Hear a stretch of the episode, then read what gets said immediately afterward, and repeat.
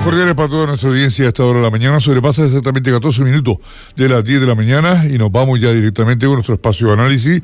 Hoy, lunes 5 de febrero, donde además de Tero Brito, excusando a José Yuarma. Tero Brito, buenos días. Buenos días. ¿Qué tal la semana? Bien, con, con más tierra que la que sería de desear. Bueno, lo que desearíamos que fuera agua, no tierra, pero bueno.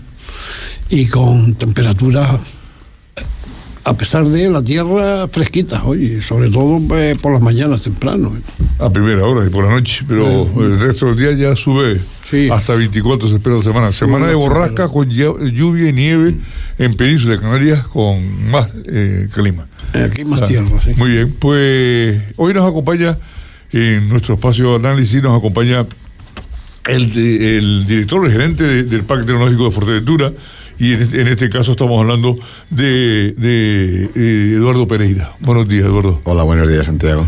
Bueno, para los que hemos tenido la suerte de seguir de cerca la trayectoria de Eduardo Pereira en el Parque Tecnológico de Fuerteventura, bueno, pues ha sido un- una batalla constante en la, en la de conseguir una meta, ¿no? Se marcaron una meta y ahí va.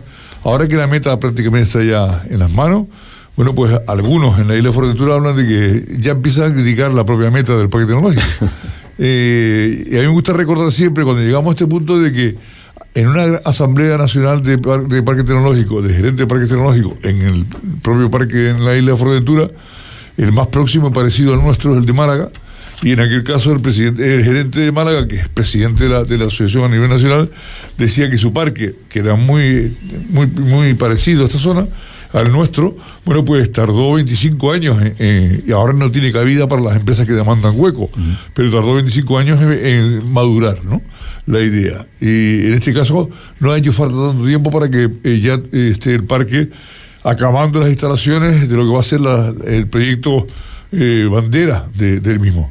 Y sin embargo ahora se habla de, de que si los drones, que si eh, los van a fabricar fuera, que si los globos, no sé qué, lo van a fa- en las redes me refiero. ¿no? Bueno, la realidad ahora mismo cuál es del parque tecnológico. Bueno, eh, le- por hacer un poco de contexto, el Parque Tecnológico era un proyecto complicado para una isla de Fuerte- como es Fuerteventura, que es una isla menor, que es una isla que no tiene universidad, que no tiene industria, una industria, digamos, un, un sector industrial potente, tiene un sector turístico, pero tiene un sector industrial, y una isla menor, que eso es un problema que, del que me gustaría hablar porque eh, yo llevo aquí 30 años, pero no me dejo de sorprender de algunas cosas. ¿no? Ese es un- fue un proyecto, digamos, muy ambicioso, también complejo. A veces lo que mm, es complejo y ambicioso, pues es muy difícil de, de- de- de llevar a cabo, pero hemos podido ir, digamos, eh, mm, aterrizándolo, llevándolo a tierra y eh, necesitábamos para que este proyecto fuera real y fuera posible un, este, este proyecto del parque tecnológico necesitábamos un elemento tractor algo que tirara del resto porque si no iba a ser muy complicado ¿no? después de mucho trabajo eh, de mucho análisis de mucho esfuerzo esto no es una idea feliz lo digo muchas veces esto es fruto de un trabajo de muchísima gente de más de 80 empresas del sector de más de 20 departamentos de gobierno y de muchas personas y durante tres años conseguimos eh, identificar dónde podíamos nosotros tener un, una ventaja competitiva para hacer un proyecto que nos porque somos distintos otros territorios, ¿no? ¿Dónde está nuestra diferenciación? Y todo esto venía de un mandato original del Cabildo que me parece muy sensato, que es, oye, tenemos que hacer cosas para que la economía de Fuerteventura se base en algo más. O sea, no solo se base, que está muy bien, por supuesto, y no puede ser de otra manera, en el turismo, en la construcción y en los servicios, sino que tenemos que buscar sectores que nos permitan pues ofrecer a nuestros, a nuestros hijos eh, unas alternativas distintas. ¿no? Ahora, ahora voy a contar en esa línea lo, lo que hemos hecho. Bueno, y con todo esto se coció el Parque Tecnológico y se ha desarrollado este proyecto, es un proyecto de innovación en un sector muy estratégico y muy innovador como es el sector aeronáutico y aeroespacial. Y hemos caminado mucho, queda mucho por caminar, pero realmente lo que se ha hecho hasta la fecha yo creo que ha sido un, un- camino no exento de espinas, pero que en este momento yo creo que es satisfactorio. Nos queda una parte importante por rematar, pero en este momento podemos decir, sin ningún tipo de, de autobombo ni nada, que estamos ante la mayor iniciativa de aviación no tripulada del país. Y esto es un dato, no es una opinión, es un dato por inversión mm, apalancada. Voy a intentar, no, por inversión conseguida. ¿no? Es decir, la inversión de los proyectos en el parque tecnológico, evidentemente hay una parte que ha puesto el Cabildo de Fuerteventura, pero nosotros lo que hacemos con esa inversión es cofinanciar proyectos al 15% o al 20 o incluso a veces al cero. Es decir, que si nosotros tenemos un millón de euros, lo que vamos a conseguir con ese millón de euros es otros tres. Y ese uno más tres son cuatro, y con esos cuatro hacemos cosas.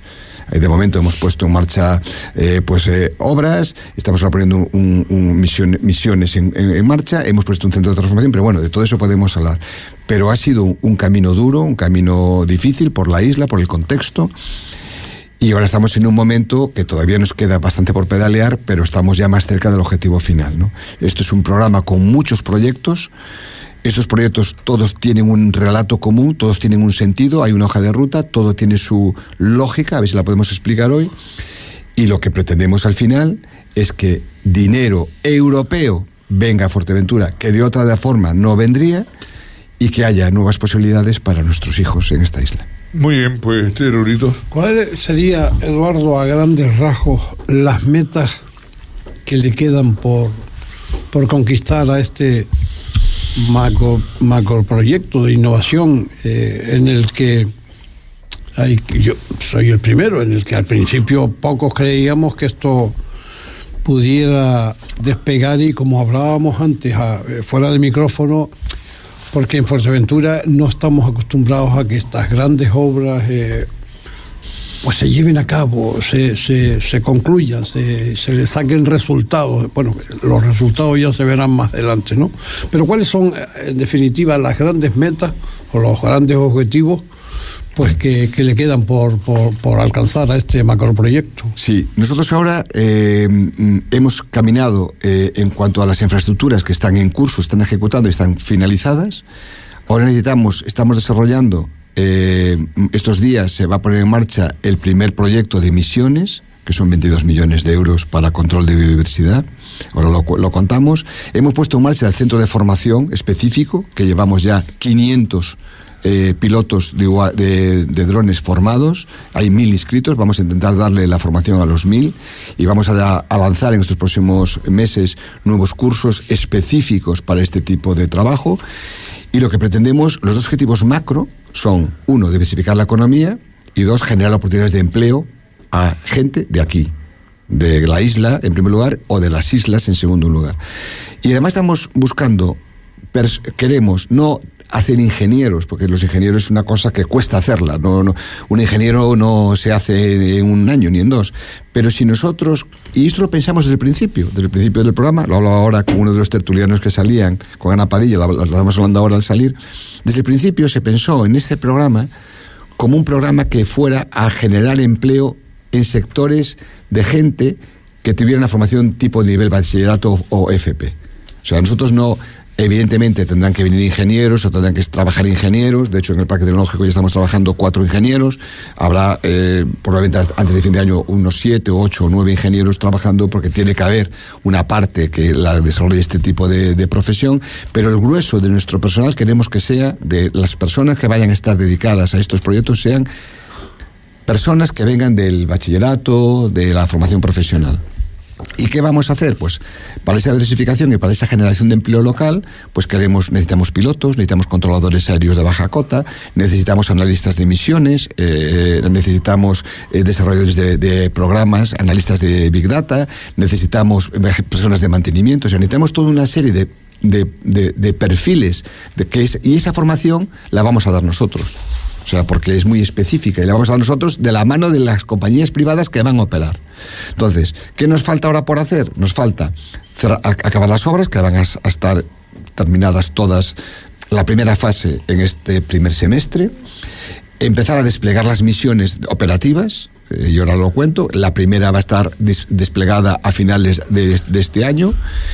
Eh, y las siguientes misiones las iremos, eh, digamos, activando a lo largo del 25, con lo cual en el año 25, lo que es la fase que a mí me va a tocar del proyecto, luego le tocará pedalear a otro, eh, quedará eh, finalizada. Si con eso nosotros conseguimos generar 100 empleos o más, que es lo que estamos buscando, de este tipo, fijos, estables, eh, de un cierto nivel técnico y profesional y retributivo, el objetivo estaría más que cumplido al menos en esta primera fase. Pero es un proyecto, se llama 2030, yo creo que dentro de poco tenemos que cambiarle para llamarle 2050 porque tendremos siempre que estar trabajando y siempre, digamos, eh, moviéndonos en esa línea. Eh, hay muchos proyectos. Nosotros ahora con las infraestructuras lo que vamos a hacer es poder desplegar misiones misiones de observación de la Tierra, y podemos hablar de ellas ahora, y misiones de comunicaciones. Nuestra idea es crear aquí un centro en Canarias, en Fuerteventura, un gran centro internacional para, con las infraestructuras que tenemos, poder desplegar misiones en cualquier parte de Europa que se puedan gestionar en, modo, en el modo de control de vuelo y en el modo de los datos que se reciben, luego podemos poner un ejemplo, se puedan gestionar, al menos parcialmente, desde la isla. Evidentemente que habrá muchas cosas que venden de afuera porque no tenemos un sector industrial que fabrique. No podemos fabricar aquí las lonas, no podemos fabricar aquí las placas, los eh, elementos de, eh, de, potencia, no podemos fabricar aquí los autopilotos. Hay muchas cosas que evidentemente vendrán de otros sitios de España, de otros sitios de Europa, de otros sitios del mundo. Pero lo importante es que generemos un centro de emisiones, de asociación de la Tierra de las Comunicaciones, que sea único, que lo está haciendo de momento en Europa, aunque luego haya más, y demos desde aquí esa, eh, esa, podemos dar ese servicio que nos genera empleo local. Bien, lo cierto es que no sé si por complejo de, cierta inferioridad en la, propia isla, crea, se, crean, se van creando situaciones que hacen ponerse en peligro determinadas intervenciones. Y bueno, pues esto se veía con mucho escepticismo, eh, como decía Tero antes, ahora se ve como una risa para algunos, ¿no? En las redes, el hecho de que, bueno, vaya a haber una, una especie de aeropuerto ahí, como se dice, que para que vengan otros y despeguen, ¿no? Pero esos otros que vienen, pues se elaboran fuera, esto lo ha explicado perfectamente ahora. Y, bueno, eh, al final nos vamos a quedar con un parque tecnológico, con mucho edificio, pero sin, sin contenido. Y a mí me gustaría que nos explicase ahora mismo cuál es eh, ese, la función de ese aeropuerto, que no, es el nombre. Esa plataforma. Esa plataforma. Eh, bueno, ¿cuál es la, la, la, función que va a desempeñar y esas misiones que usted está comentando sobre? Sí, esa plataforma, aunque es la más visual, no es, el, no es la pieza del proyecto más importante. ¿vale? El proyecto tiene muchas piezas. Eh, una pieza es eso, otra, otra pieza. Es como un puzzle que hay que montarlo todo, ¿no? Entonces esa pieza es una parte importante, pero no es la más importante. La otra es el edificio de donde estamos acabando ahora, donde va a ir todos los elementos de control de vuelo, donde van a ir los elementos de simulación, de diseño, de, eh, de, mm, mm, de, training. O sea, todo eso se va a hacer en ese edificio. Y es otra pieza. Otra pieza es lo que hemos eh, adjudicó el Consejo el otro día, que es el, el, el, el Centro ISEC de Emisiones, y lo voy a contar porque quizás a veces con un ejemplo ejemplo, se, se, puede entender. Se ha adjudicado un contrato que financia es un contrato europeo, un contrato eh, que financia la Comisión Europea, el, el, Ministerio de Ciencia e Innovación y el Gobierno de Canarias, de 22 millones de euros. Es un contrato muy potente que se ha adjudicado a la empresa, una empresa, una multinacional italiana se llama Telespacio y a una otra empresa española se llama Pegasus, en un consorcio. Y ese, ese, ese, lo que va a poner durante el año 24 y 25 y luego años eh, eh, probablemente 26, 27 y 28, vamos a hacer a través de vuelos de aeronaves no tripuladas, o sea, lo que buscamos con una aeronave tripulada cuando le llamamos vulgarmente drones, voy a hacer una pequeña mm. explicación.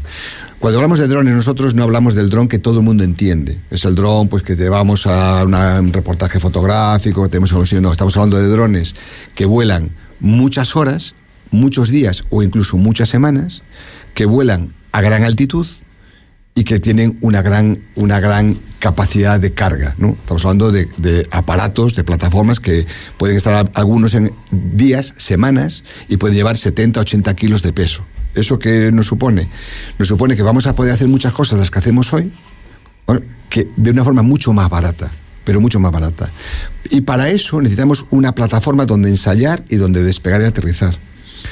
Y esa plataforma se hace así porque permite utilizar cualquier tipo de plataforma, porque plataformas hay de tipo avión, tipo globo, tipo hay de muchos tipos. Cada fabricante mm, tiene una tipología distinta. necesitamos una instalación que nos permitiera ensayar y operar todo. ¿Por qué? Porque las, eh, este tipo de plataformas son muy sensibles al viento. Evidentemente, cuando tú vas a llevar una cosa arriba, al aire, y lo vas a llevar durante mucho tiempo, eh, con mucha carga, tiene que pesar relativamente poco la estructura, entonces es muy sensible al viento. Entonces tenemos que buscar siempre despegar en la dirección del viento que puede ser del norte, del este, del oeste, del noroeste, del suroeste. Entonces necesitamos algo que nos permita operar o despegar en cualquier dirección.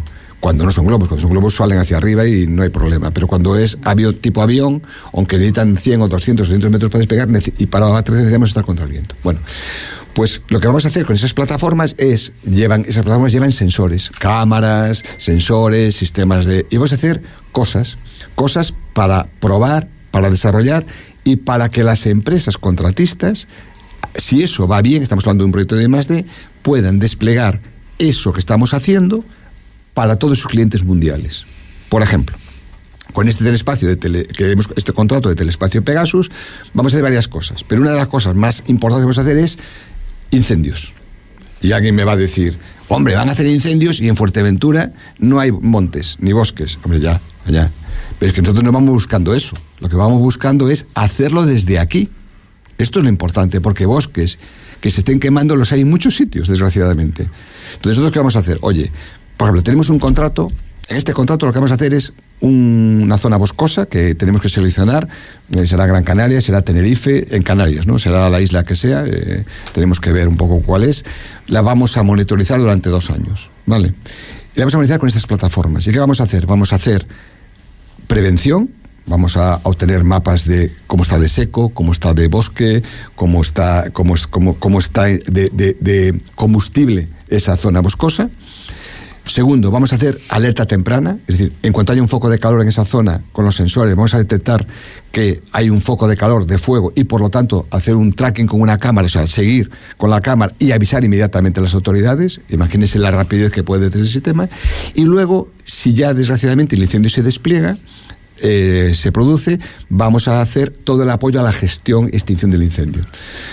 Un incendio, el que lo conoce, ya ha estado dentro, yo no lo he estado, pero hemos hablado con mucha gente, nos lo han contado, es algo muy complejo, muy complejo. Y los que están abajo gestionando el incendio no ven, no ven, no es complicado, no ven. Entonces, si tú le das desde arriba unos ojos a 4.000 o 5.000 metros de altura y una información, evidentemente todo es más, más sencillo.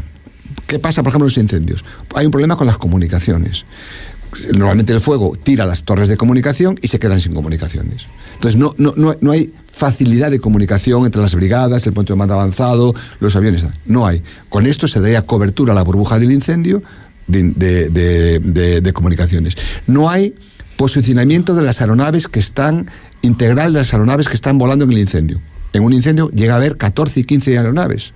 ¿Saben cómo se controlan esas aeronaves?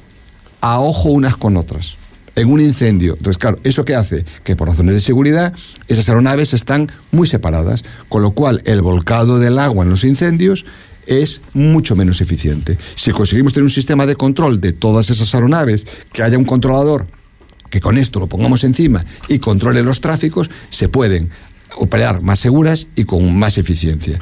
O, por ejemplo, las, eh, eh, eh, un problema que tienen los incendios es que durante horas no saben cuánta superficie quemada, cómo es el frente de llama, cómo avanza. Bueno, todo eso lo permite esta tecnología. Si eso que vamos a probar ahora con este contrato, con estas plataformas que van a despegar desde aquí para ir a Gran Canaria, para ir a Tenerife o para ir a Asturias, como va a pasar en otro contrato que tenemos en marcha, lo que haremos será convertirnos en este centro en especialistas en eso.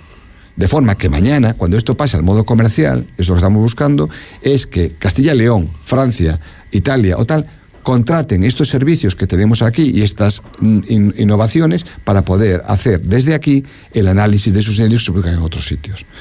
No sé si lo explico bien, pero hago un intento. Lo explica bien, otra cosa es que eh, la credibilidad que algunos le den a... No, lo que...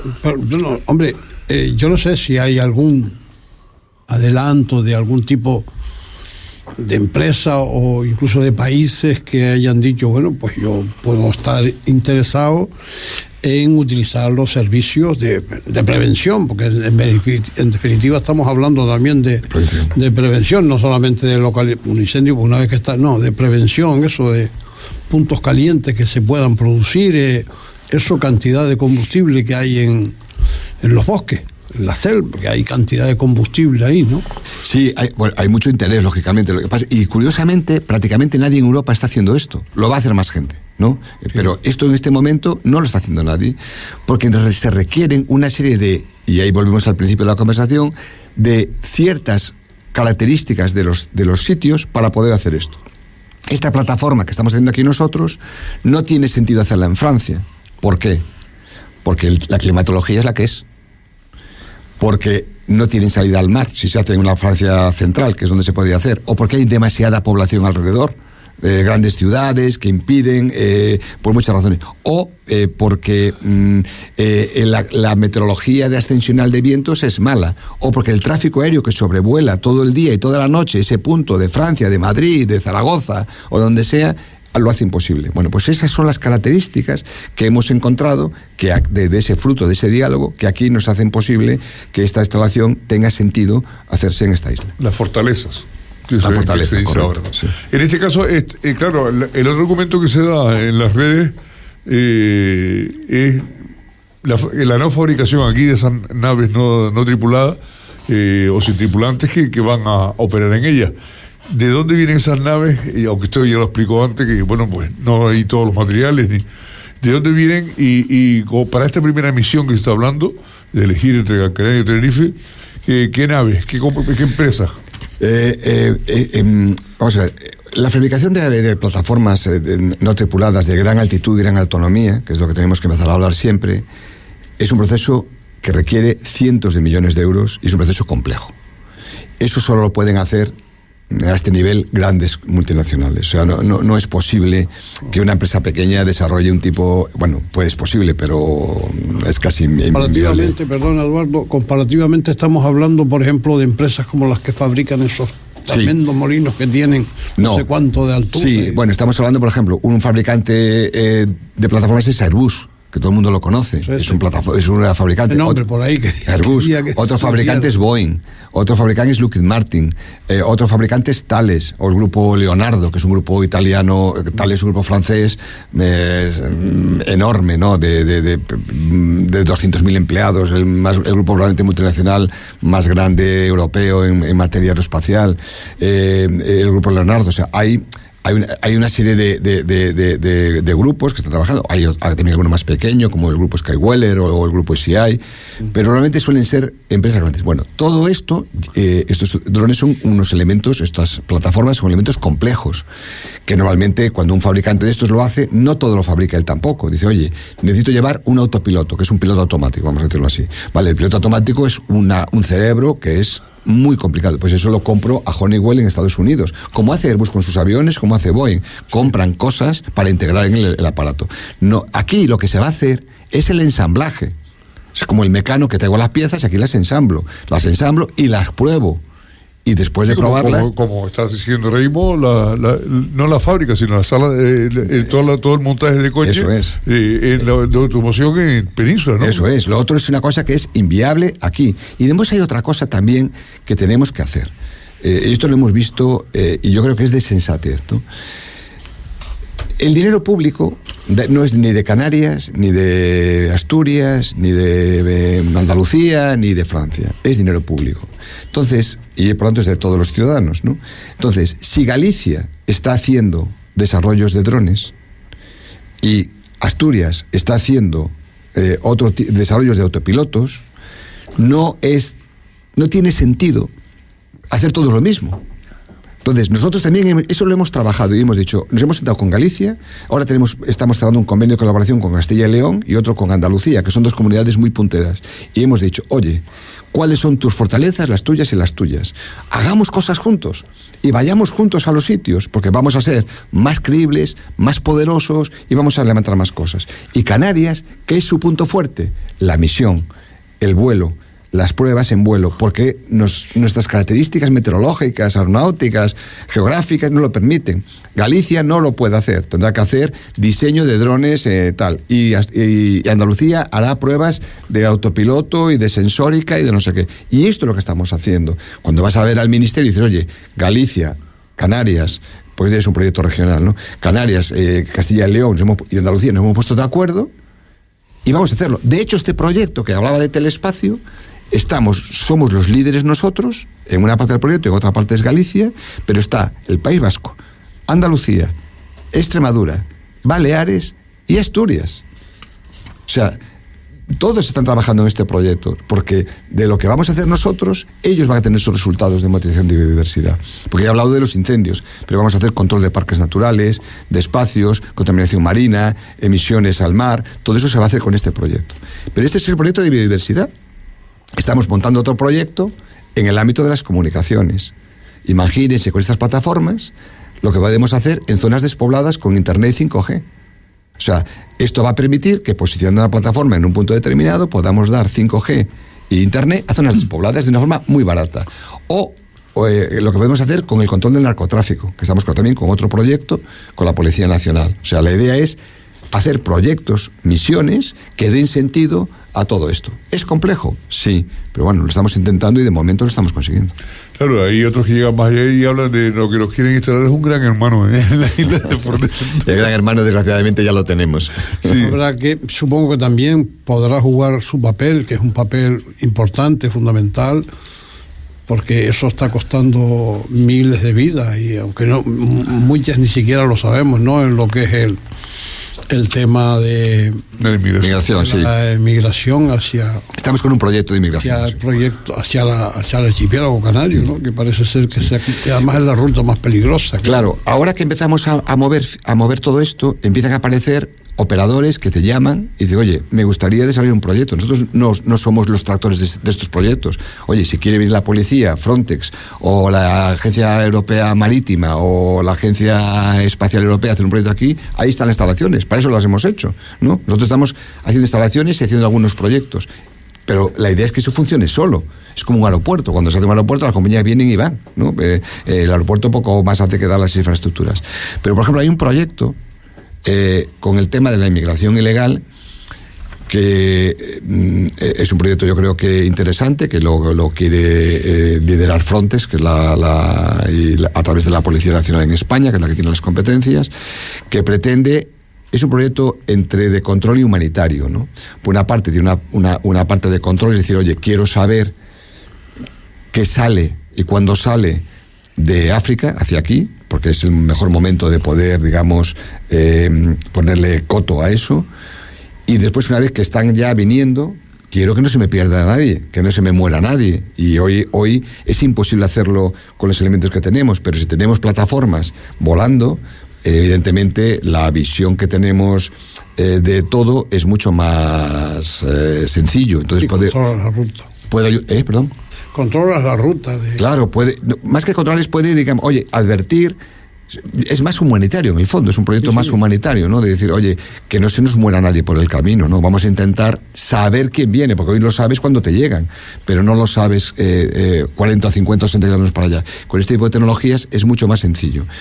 Y en cuanto a lo gran hermano, yo, cualquiera que pueda ver, el Gran Hermano ya lo tenemos eh, hace muchos años porque los satélites militares que circulan de todos los países por encima de nuestras cabezas leen los periódicos que estamos leyendo. Es decir, eh, las tecnologías que tenemos de Gran Hermano, que nadie se llame engaño. ¿eh? O sea, por arriba hay miles de satélites y más que va a haber, va a haber decenas de miles de satélites que ya de, unos se conocen, que son de tipo civil, otros que son evidentemente de tipo militar de todos los países y ya estamos más que controlados es más, decía un amigo mío que cuando te regalan, tú tienes una aplicación en el móvil y tú la usas, ¿no? Eh, y es gratis, dices, el problema es que el dato eres tú. Es decir, eh, tú cuando estás manejando una aplicación le estás dando un montón de información a mucha gente sobre dónde estás, tus usos, tus costumbres, tus... Aunque, no, escribas nada. Aunque no escribas nada. Bien. No, escribas nada. Bien tiempos aquellos de cuando, cuando por ahí arriba solamente estaba el Sputnik, aquel ruso. Sí, sí, sí, sí, que estábamos asustados que se, caía. Bajando un poco a tierra, eh, el parque tecnológico, usted lo decía en su intervención antes y lo hemos podido ver los que hemos estado arriba en el parque tecnológico trabajando, hemos podido ver la vinculación que ha habido desde el inicio siempre con el intento de diversificación por un lado y, la formación eh, por otra. ¿no? De hecho, en momentos más críticos, el Parque Tecnológico pues ha hecho posible que tengamos eh, eh, determinadas materias eh, en la isla de Fuerteventura. en este caso, o que sencillamente se pueden desarrollar más materias de, la formación profesional dual en el, ocupando espacio dentro del país tecnológico. Por eso ya es justificación más, más que suficiente. ¿no? Eso que yo creo que quedó patente cuando se dijo la la parcela más importante frente al mismo edificio singular, la vamos a reservar para Tenerife o Gran Canaria, que quiera montar aquí una universidad o la delegación de una universidad. Y cada vez más, más avanzada esta idea. Pero ahora con la formación, primero fue con la con lo, el aula Microsoft y luego está haciendo lo de los pilotos de drones. ¿no? Que en este caso ya usted explicaba perfectamente claro todo esto.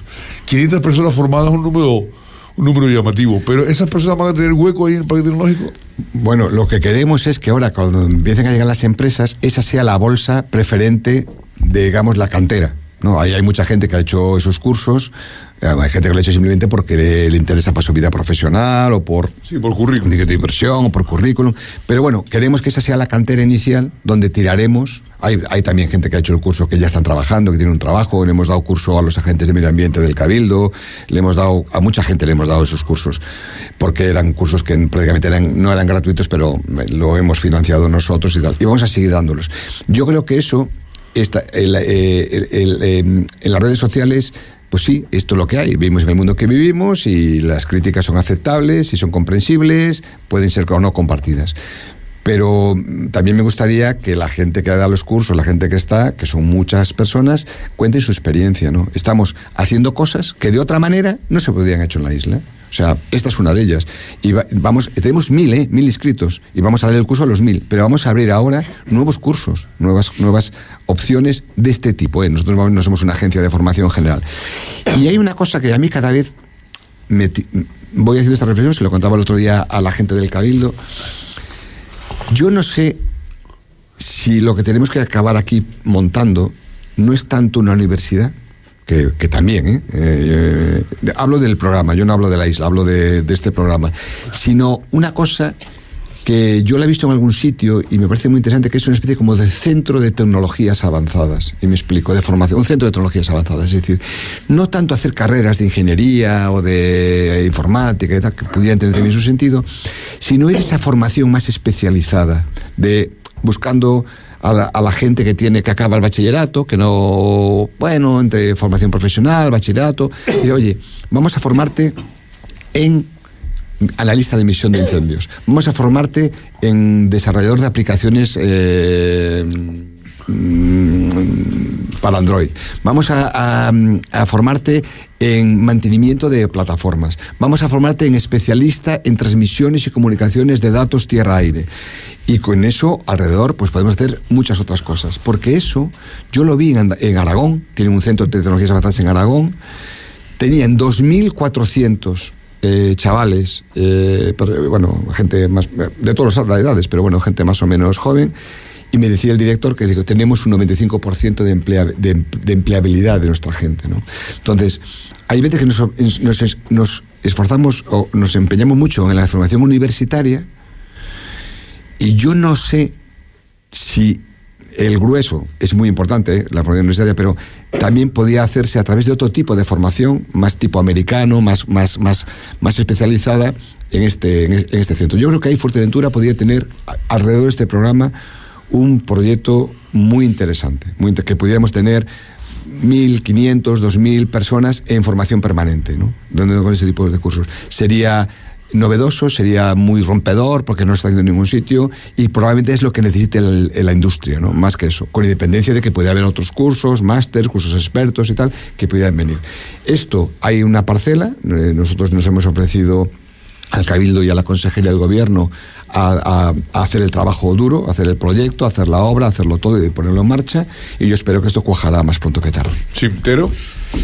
Sí, no, digo yo que en esa línea, pues no lo sé, yo eh, por proximidad, pues veo que en cada momento hay que andar corriendo por ahí para buscar a alguien, porque se te cayó el tema del móvil o del ordenador y tienes que ir corriendo a buscar a alguien que te restaure las comunicaciones y eso.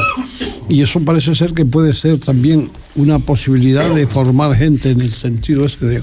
Esa es la idea, Tero. Tenemos que ir yo creo que más que pensar en formación universitaria, en esta fase del proyecto. Yo siempre hablo dentro de mi programa, ¿eh? no estoy hablando a nivel insular, de nuestro programa.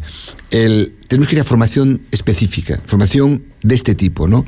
Para que tengamos un buen especialista en, en, en, en tecnología de móvil, no hace falta tener un ingeniero yo soy ingeniero y, la mitad de lo que tengo mm, me puede valer como formación de base, pero no me vale para mi trabajo. Hay que hacer formación específica.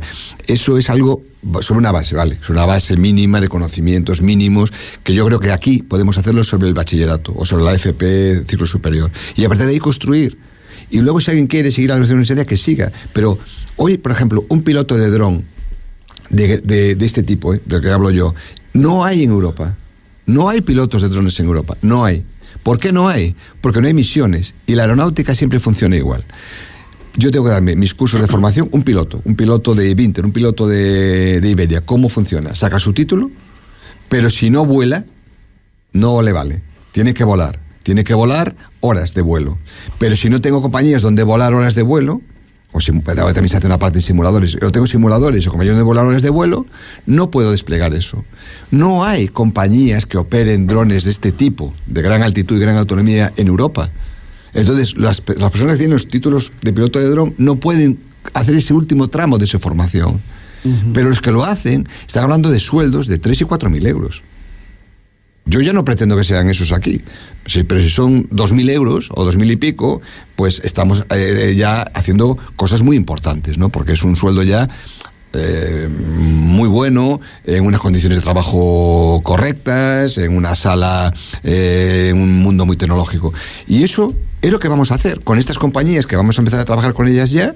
Vamos a tirar de esa, de esa cantera para que algunas personas 5, 10, 15, 20, 40, 50, 60, acaben eh, pudiendo tener esa formación, ojalá la desplieguen aquí, y si no, desgraciadamente no pueden acabar de desplegarla aquí, la pueden desplegar en otros sitios. Para toda esa gente escéptica con el tema del parque tecnológico, eh, no sé si ustedes lo hacen, no, no estoy en ello, ¿Hay alguna posibilidad de programar, no sé si lo están haciendo, visitas al parque tecnológico para ver cómo sí, va funcionando? Cómo... Eso es, sí, sí. Eh, eh, lo que pasa es que estamos esperando ahora acabar el edificio nuevo, que es el más, digamos, visual, ¿no? y a tener los primeros vuelos, los primeros datos, porque se va a ver muy fácil, se va a ver muy bien. Hemos programado algunas visitas, tenemos visitas de colegios, tenemos visitas de, de, de grupos de personas mayores, tenemos, hemos tenido varias visitas.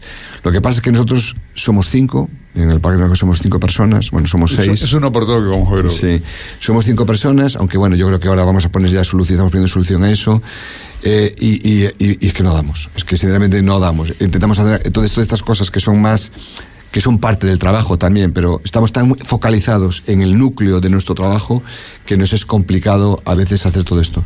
Pero quería decir una cosa, porque están pasando cosas, quizá de las muchos cosas que se pueden achacar o imputar o tal a nosotros, una de ellas es que comunicamos mal, ¿no? O comunicamos poco, ¿no? Y eso es cierto, eso es cierto, somos ingenieros, estamos allí metidos y a veces no nos es sencillo.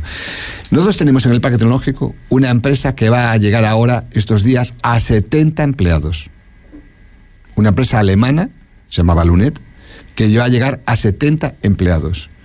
70 empleados que si no hubiera sido por esto, no estarían en Fuerteventura. 70 empleados. Y se dedica a hacer soporte TIC, de, de, tecnologías de información y tal, para empresas alemanas desde aquí. Es que hoy esto es posible.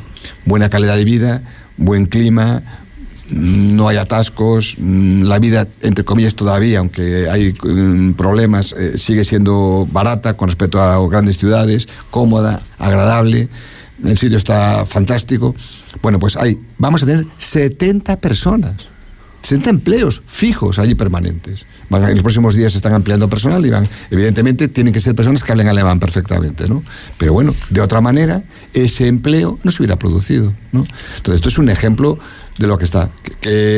Y en cuanto a las visitas y todo eso, sí que queremos ahora, eh, ahora vamos a incorporar alguna persona más a la, a la plantilla del, del, parque, tampoco pechacuetes, ¿eh? tres o cuatro personas, o sea, no, pero bueno, está bien, algo es algo, y eh, sí que queremos, eh, eh, tenemos ya programado, hemos contado una empresa que nos está ayudando a todo lo que es la comunicación y la divulgación y estamos con ellos intentando montar todo un, programa de comunicación y de, de divulgación porque nosotros no, alcanzamos.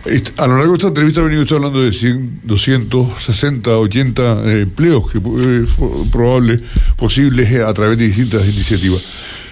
En una isla en la que este, en España ha crecido el empleo, según dice, hombre, sin, sin, rebuscar mucho, pues si vas a rebuscar las cifras, te aparece un título arriba y dice eh, eh, de personas eh, registradas en las oficinas de, empleo. Claro, hay mucha gente que no está registrada, por tanto las cifras de empleo son algo... Pero las cifras de, de destrucción de empleo sí son claritas, ¿no? Y en este caso, en este último periodo, cuando ha salido la información del paro, Canarias ha destruido eh, desde el arranque, desde el comienzo de este año, llevamos ya, estamos el 5 de febrero, 1973 parados más. Y nada más que se habla de camareros. Desgraciadamente nada más que se habla en toda España, nada más que se habla de camareros, conseguir camareros. El que se hayan formado 500 personas eh, para piloto de drones, con posibilidad de estar en esa bolsa de trabajo la bolsa de trabajo son las que están puestos ahora en la, en la administración y en muchos, en muchos lugares, bueno, pues yo creo que ya es un éxito. Y si esto lo vemos desde el inicio, bueno, pues eran dos personas las que estaban en el parque tecnológico.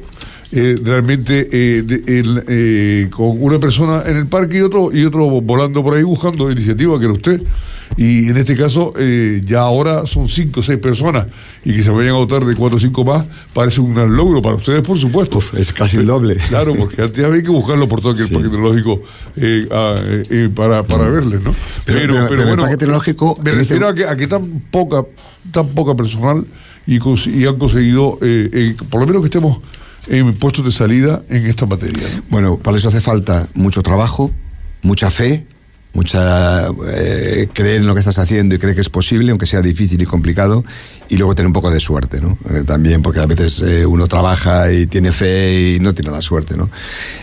afortunadamente hemos tenido algunos elementos muy interesantes que nos han dado, nos han, esos, elementos de suerte los hemos tenido, ¿no? yo lo he contado muchas veces que Pedro Duque, cuando fue ministro de Ciencia y Tecnología, nos hubiera presentado el programa en Madrid, nos supuso una, un conocimiento del, del programa eh, impresionante, ¿no? Eh, impresionante. O sea, después, eh, en este momento, que tengamos también un consejero majorero que lleva el tema de las emergencias y que entiende los problemas y que el pobre ha debutado con un incendio, con un incendio gordo en Tenerife, que todo el mundo se ha dado cuenta, dice, oye, es que esto nos puede venir muy bien. Entonces, eso también nos ayuda. Hemos tenido algunos golpes de suerte en ese sentido. Em, a la Agencia Espacial Europea le encantó el proyecto desde el principio, tenemos un apoyo con ellos tremendo. Pero bueno, esto es un poco la idea. Y hay otro tema, no solo el empleo, porque el empleo, yo digo, yo creo que en el Parque Tecnológico están trabajando hoy unas 200 personas, calculo yo, aproximadamente. Sí, con las empresas que alberga. Sí, con las empresas y tal, pongamos entre 150 y 200. La verdad que no lo sé contar porque es fluctúa y no lo no contamos. Empleos que en su mayor parte no existirían aquí. Vale, esto es importante decirlo, no existirían aquí. Y no cuento aquí los empleos de las obras, de los, de los ferrallistas, de los encofradores, de las instalaciones y tal que también, porque generan empleo durante una temporada y tal, sino que estamos hablando ahora de las pymes que están alrededor de nuestros proyectos. Y lo cuento con dos ejemplos. Uno es de los que estamos haciendo en el Parque Tecnológico, eh, la plataforma Estato Puerto y el edificio. ¿Alguien se ha parado a, preguntarse cuántas empresas subcontratistas locales han trabajado allí? Pues unas cuantas, ¿eh? Desde el señor que pone la valla hasta el que hace la electricidad, hasta el que va a llevarles, eh, hasta el que les sirve los menús. Y ahora, en este contrato que tenemos ahora, que firmamos con estos días, espero que firme el presidente del Gobierno de Canarias y la presidenta del Cabildo con, con el Consejo de Administración de Telespacio, de la empresa italiana, en un acto que se va a hacer probablemente en Madrid. Este, este contrato lo que vamos a hacer es unas jornadas de, con la multinacional, con todo el sector que quiera venir de la pyme tecnológica local. Y cuando digo local digo regional, porque por sí. la tecnológica tenemos un, poco, ¿no?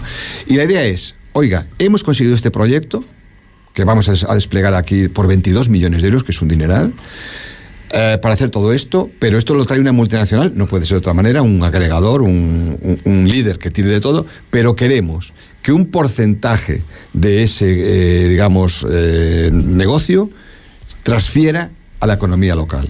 Y vamos a hacer unas jornadas ahora, a finales de este mes, de, digamos, de encuentro entre la multinacional que ha recibido el contrato y todo aquel sector tecnológico, pequeña empresa que quiera o saber algo que pueda. Luego ya los matrimonios que se produzcan o los contratos que se produzcan entre ellos ya no será cosa nuestra. Pero eso es muy importante, porque no solo estamos ayudando al empleo, también estamos ayudando Sí, a que la pyme local tenga contratos y tenga acceso a tecnologías y a negocios que de otra forma no tendría. Crear un espacio de B2B Eso es. eh, que sería imposible para, para una pyme Eso es. Eso es acceder a ese importante. tipo de empresas. Eso es Pero importante. yo cuando veo, por ejemplo, al, al director del parque tecnológico, y no es que yo quiera llevarlo a campos minados, Eduardo, No, no pasa nada. pero cuando lo veo un poco lamentándose un poco, hombre, que es que somos cuatro o cinco y, y- y no Es, damos es real, abasto. es real. Ya, pero quiero decir Cuando que- arrancó el paquete tecnológico eran dos Pero personas, es real. eh, después vemos eh, conciertos de no sé qué, no sé cuántos miles de euros, fiestas de no sé qué, no sé cuántos miles de euros. Carnavales del año pasado, más de un millón de euros. Bueno. Despachamos dinero en, en fiestas, en carnaval. Pero ¿sabe lo que pasa? No digo que no lo hagan, pero Pero ¿qué pasa, Tero? Tú conoces bien esto. O sea, eh, los presupuestos públicos son compartimentados. Esto lo- muchas veces el ciudadano de a pie no lo entiende. O sea, es decir, los presupuestos públicos no son eh, que puedas dedicar todo el dinero a cualquier cosa. No, te compartimenta. Entonces, esto lo explico yo muchas veces porque me dice la gente, hombre, y lo que se gastaba ahí estaba mejor meterlo en sanidad. Digo, ya, pero es que no funciona así. Ya, ya. No funciona así. Eh, la, Unión, la Comisión Europea dice, yo tengo para I más D este año, este eh, programa, 12.000 millones de euros. Pero ese dinero es para I más D, no puede ser para otra cosa. sí, sí, evidentemente. Entonces, eh, si ese dinero de Madrid, si cogemos un trozo de ahí, vendrá. Y si no lo cogemos, no vendrá. No puede transferirse. Lo mismo pasa. Las partidas para gastos de personal en la administración están bloqueadas. Entonces, a nosotros nos ha pillado eh, una normativa eh, de bloqueo de gasto de personal que decía: no, no, usted son cinco y solo puede hacer tasa de reposición. Dice, hombre, ¿qué quiere? ¿Que me, me pegue- nos carguemos aquí a uno para contratar a otro? No- contratar a otro. no tiene sentido, ¿no? Y esto nos ha costado mucho trabajo explicarlo al ministerio, al gobierno y tal, y al final lo han entendido, ¿no? Porque, eh, pero mira, pero es, es porque el, eh, a lo mejor hay mucho dinero para fiestas Y para personal no, o al revés, o hay mucho dinero para personal y no hay dinero para inversiones, porque los presupuestos son compartimentados. Sí, sí, yo conozco. Tú conoces bien. Entonces, esto es un, un- un problema. La gente que está en la calle entiende que el, presu- el presupuesto de un cabildo, de un ayuntamiento, de un gobierno, es un una caja de dinero que puedes dedicar lo que quieras a lo que quieras. No, no funciona así. Y si quieres de- destinarlo a personal, tienes que hacer un expediente. Eso es, eso es. eso. Tú tienes 10 millones para empleo, 5 para inversiones y 12 para gastos corrientes. Bueno, pues de los gastos corrientes, que es una fiesta o la luz o el agua, tal, no puedes dedicarlo a personal, porque no te de- primera parte que la partida de personal está bloqueada. Bueno, y esa gente de Airbus, de Boeing, ¿vienen alguna vez por aquí, Eduardo? O... Uf, sí. Sí, bueno, eh, nosotros tenemos visitas muy habituales. Aquí en Fuerteventura ya han estado varias veces, pues eh, varias, varias veces, eh, pues eh, de- desde el vicepresidente de Airbus. eh, Para no tiene forma de avión, señor. No, no, no. No se me ha, estado, ha estado el vicepresidente de la Agencia Espacial Europea, ha estado el consejero delegado de Skyweather, ha estado el consejero delegado de, mm, de Telespacio, el de Thales, eh, ha estado el vicepresidente de Europa de Boeing, el director de la Agencia Espaci- eh, Europea de Seguridad Aeronáutica. bueno, eh, nosotros estamos ya en el mundo. O sea, hoy cuando hablan por ahí afuera, cuando uno eh, va a algún foro, hablan de la iniciativa canaria. Y está bien que se llame iniciativa canaria, aunque sea en Fuerteventura, porque al final de cuentas eh, debemos hacerlo así, como una eh, iniciativa región. ¿no? Entonces, eh, nosotros ya estamos en el sector. El viernes nos llamaron dos compañías nuevas, una inglesa y una norteamericana, que querían venir a ver las instalaciones porque están pensando en probar aquí cosas, que es lo que estamos pretendiendo, ¿no? Eh, dos nuevas, aparte de las que había mencionado antes. Entonces, sí que eh, está habiendo eh, visitas habituales, unas más privadas, otras más públicas, la gente, cada uno viene con un perfil distinto, pero sí estamos teniendo visitas de compañías, bueno, sin ir más lejos, el día 3 de octubre de 2022, que fue el día que pusimos la primera piedra, que vino Angelito Torres, el hoy ministro, que entonces era presidente del Gobierno de Canarias, a, a poner la primera piedra, yo creo que, vamos, juntamos en la misma sala siete CEOs, siete ¿sí? Estaba, yo creo que siete, bueno, vamos a decir seis por si me cuelo un poco. Seis directores generales CEOs, o sea, grandes directivos de compañías internacionales tecnológicas, en la misma mesa, al mismo momento y a la misma vez. Esto no se consigue en Fuerteventura, es que no se ha conseguido en Canarias, ni se creo que se consiga eh, en muchos otros sitios. Bien, y volviendo al principio de, este programa que estamos llegando a su término, eh, empezaba usted diciendo que este proyecto, este proyecto nació en Fuerteventura cuando podía haber nacido perfectamente en Tenerife o Gran Canaria, que tenían todas las condiciones para ello. Ni Tenerife ni Gran Canaria pudo conseguirlo, están ahí eh, manteniendo el tipo. Eh, dentro de las universidades, pero Fuerteventura lo consiguió. en este caso, eh, desde el principio se ha peleado mucho, no por el proyecto que se va a desarrollar ahora, sino por el proyecto del parque tecnológico. Y a mí me gustaría saber, dejar claro eso, porque bueno, siempre muchas veces nos quejamos de que hay un presupuesto para Fuerteventura que acaba en Tenerife o acaba en Gran Canaria. Pero dejando claro eso, eh, eh, e, esta, estas nuevas misiones, este, este proyecto en el que estamos trabajando, ¿está colapsando eh, al personal del parque tecnológico o hay otros proyectos en los que ustedes estén mirando? No, no, no, no, no. Estamos con otros proyectos nuevos. Yo solo he contado aquí los proyectos que, están eh, conseguidos. Yo no me gusta vender proyectos que no están conseguidos. O sea, lo que estoy contando está conseguido. Está, digamos, dinero en caja, ¿no? Dinero en, eh, aquí.